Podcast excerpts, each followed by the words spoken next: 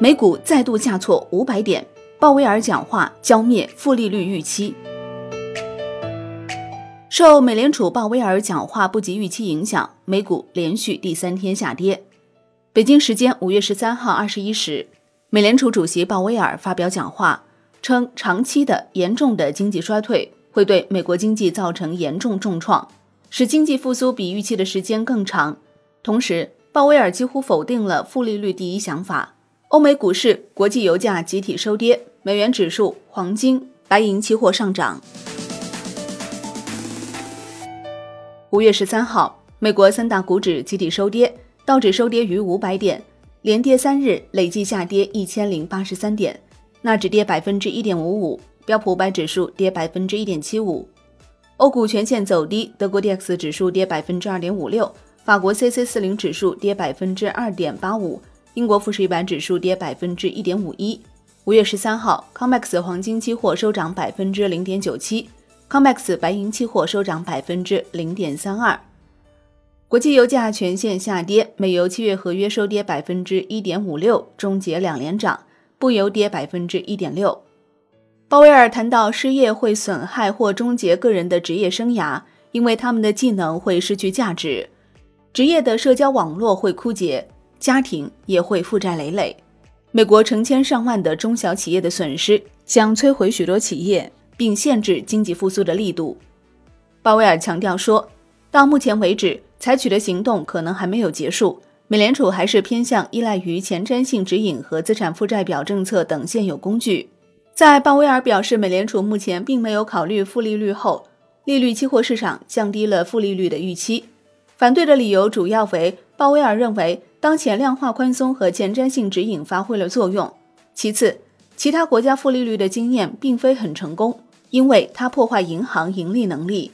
二零二一年初，联邦基金期货合约的收益率转为正值，在前几个交易日，市场都认为今年晚些时候利率有可能低于零。欧洲大部分地区以及日本政府债券的期限曲线均为负收益，但这些经济仍在苦苦挣扎。尽管美联储在冠状病毒危机期间已经动用了所有政策手段，但它不会动用的一个领域是负利率。鲍威尔发表讲话后，美国十年期国债收益率从周二的百分之零点六七九微跌至百分之零点六五三，这表明债券投资者仍对风险保持厌恶。值得注意的是，针对近期联邦基金期货市场给出的负利率定价，鲍威尔明确给出否认信号，称。美国联邦公开市场委员会对负利率的看法没有改变，负利率不是我们所关注的。美联储打算继续使用它已经尝试过的工具。之前关于负利率讨论的会议记录显示，所有 FOMC 成员都反对负利率。鲍威尔再次保证，在危机过去、经济复苏顺利进行之前，将使用美联储的所有工具。白宫一直在敦促美联储将基准隔夜拆借利率降至零以下。交易员一直在消化基金利率可能在今年底或二零二一年初逐渐变为负值的预期。然而，联邦公开市场委员会官员长期以来一直怀疑采取负利率的有效性。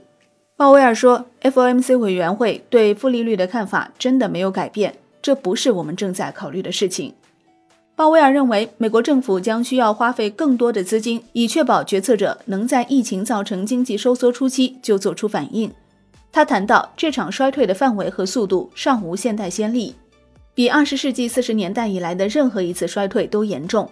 他的演讲显示，人们越来越担忧美国经济面临的道路以及政策回应可能不够充分。此外，美联储主席也强调了财政政策支持的必要性。鲍威尔说，迄今为止，美国政府已经花费了近两点九万亿美元来支持家庭、企业、医疗保健提供者以及州和地方政府。约占国民经济总产值的百分之十四，这是二十世纪四十年代后任何衰退中最快和最大的反应。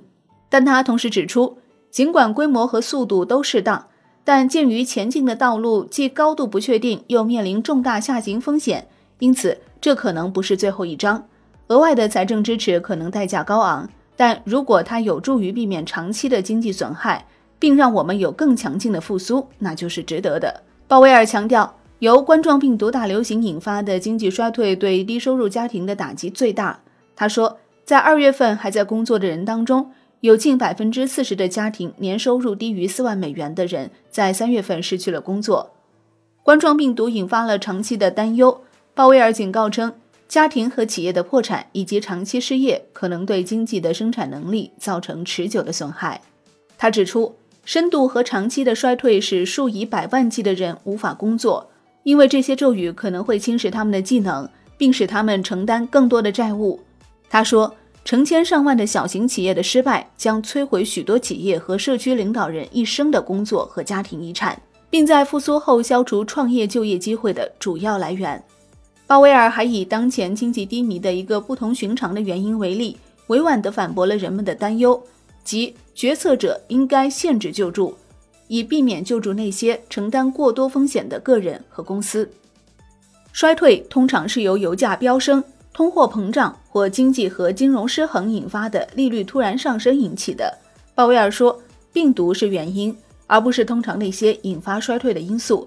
这是在做出反应时值得牢记的一点。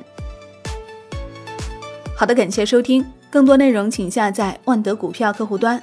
我是林欢，财经头条，我们再会。